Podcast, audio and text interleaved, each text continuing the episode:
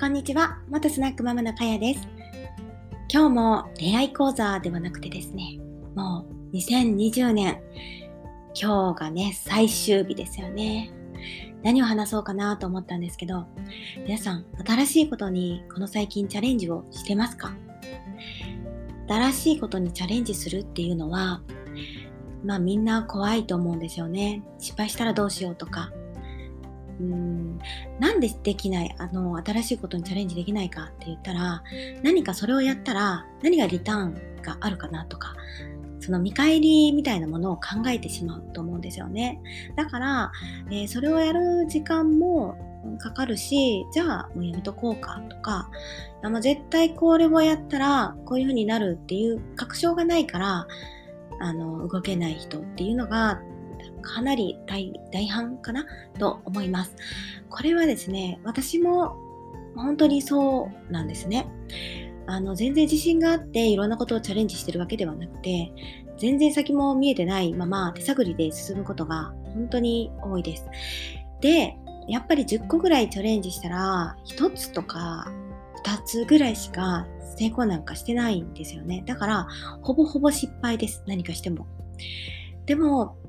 あのやってみないとわからないことって本当にたくさんあるんですよね。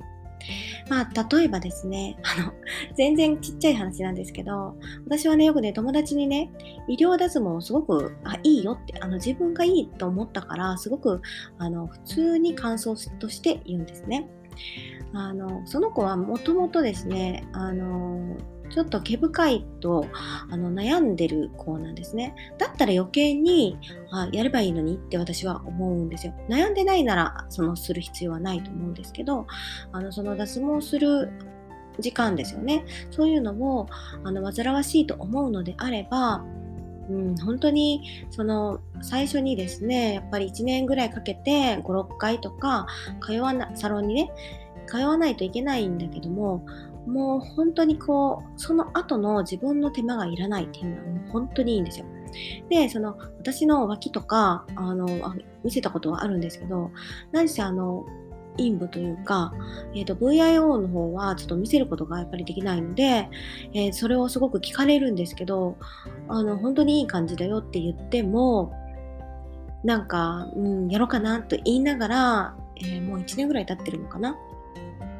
あ本当におすすめだよって言ってもおすすめだよっていう言葉がダメなんですかね。なんかこうここしないとやばいよって言ったらあやばいと思ってやるかもしれないんだけどただおすすめだよって言われて多分ね人は多分動かない。多分多分言いましたけど。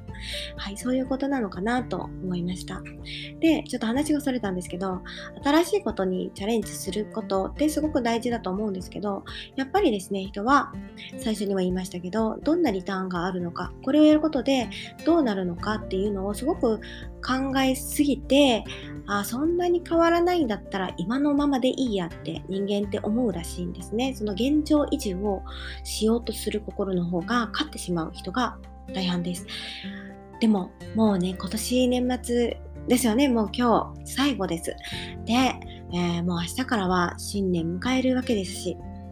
新しいね自分に会えるために何かね、チャレンジをしてほしいかなと思います。そしてですね、必ず1回であの成功すると思ってるので、あのすごく落ち落ち込んでしまうと思うんですよね。だから、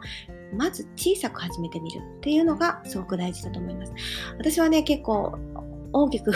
何百万とかかけて、あの、まあ、旅行行って、その買い付けてきてとかやっちゃったんですけど、そうではなくてですね、あの失敗しても痛くないほどのチャレンジから、あの、数を重ねれて、で、だんだんと、あの、大きくしていったので、十分、あの、変わったね、自分に会えると思います。なので、あの今までの自分と決別するかのように、えー、新年はね新しいことをチャレンジをしてみてほしいと思います。ということで今回は